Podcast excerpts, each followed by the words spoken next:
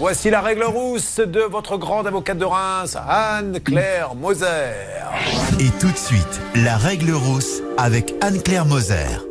Que peut-on dire déjà Et après, on va voir que les juges commencent à, prendre de bonnes décisions. J'ai fait hier, en fait, hier matin, une formation sur les fraudes bancaires. Donc, euh, j'ai plein de nouvelles choses à vous dire. D'abord, vous rappelez que le Code monétaire et financier nous propose vraiment une façon de réfléchir. L'article L133-18 vient nous dire que vous, on, est, on doit être prudent, on est responsable de nos, de nos, de comment dirais-je, de nos moyens de paiement.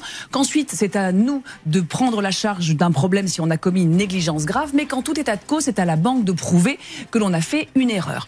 Et dans votre cas, Coralie, euh, se pose aussi la question de l'immixion de la banque. Parce que les banques disent souvent, mais attendez. Qu'est-ce que vous appelez l'immixtion Eh bien, en fait, l'ingérence, si vous voulez de dire. Les banques disent souvent, mais attendez, moi, j'avais pas à aller voir sur votre compte s'il y a des choses un peu bizarres qui s'y trouvent. Et la Cour de cassation et les cours d'appel ne s'y trompent pas en indiquant à la banque, attendez, on est d'accord, vous n'avez pas à surveiller vos clients. Néanmoins, dès lors que vous voyez des mouvements suspects, ça, c'est une notion qui est extrêmement importante. Vous êtes responsable. Et dans le cas de Coralie qui a alerté, je ne comprends pas que cette banque ne rembourse pas. Alors, euh, peut-être que Coralie a un plus également qu'il faut dire à tous ceux qui suivent, ça peut vous arriver, c'est qu'elle a appelé en disant ce chèque, il n'est pas à moi.